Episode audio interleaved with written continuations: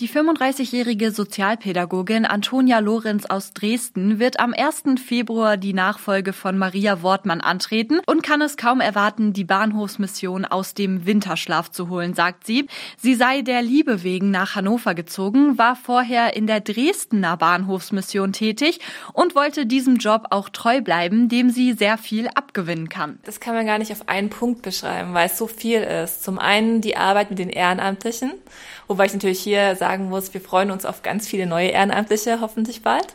Und zum anderen die vielen Menschen, mit denen man jeden Tag in Begegnung gehen kann, sozusagen aus der ganzen Welt, hier aus Hameln, Menschen, die Hilfe brauchen, Menschen, die einfach nur reden wollen oder einen Kaffee trinken wollen. Das ist total schön. Man weiß am Ende des Tages immer, was man gemacht hat und kann sozusagen mit dem guten Gefühl nach Hause gehen. Ihre Begeisterung für den Beruf kommt wohl auch durch die vielen Reisen, die sie selbst schon unternommen hat. Statt selber im Zug zu sitzen, kommen die Reisenden nun hier in Hameln zu ihr.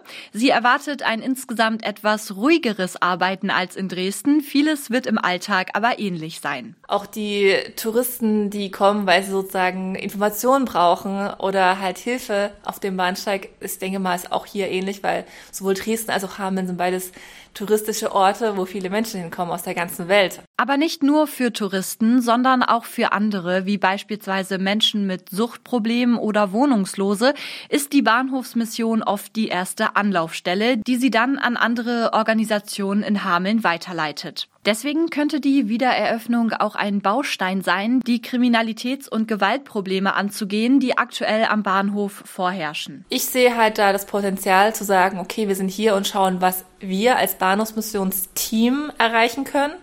Wir können natürlich nichts versprechen, aber wir können auf jeden Fall versuchen, wieder positive Impulse zu bringen und zu sagen, wir sind hier, wir machen die Tür auf, wir reden mit den Menschen, wir schauen, was auch dahinter steht vielleicht, warum hier gerade dieser Brennpunkt entstanden ist und welche Akteure oder welche anderen Einrichtungen wir mit ins Boot holen müssen, dass es wieder besser wird. Und damit kann sie bald loslegen. Den Februar möchte Lorenz dafür nutzen, sich einzufinden und ein ehrenamtliches Team aufzubauen.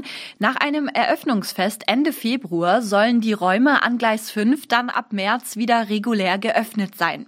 Hoffentlich mit einem neuen Team engagierter Ehrenamtlicher und Antonia Lorenz als neuer Leiterin.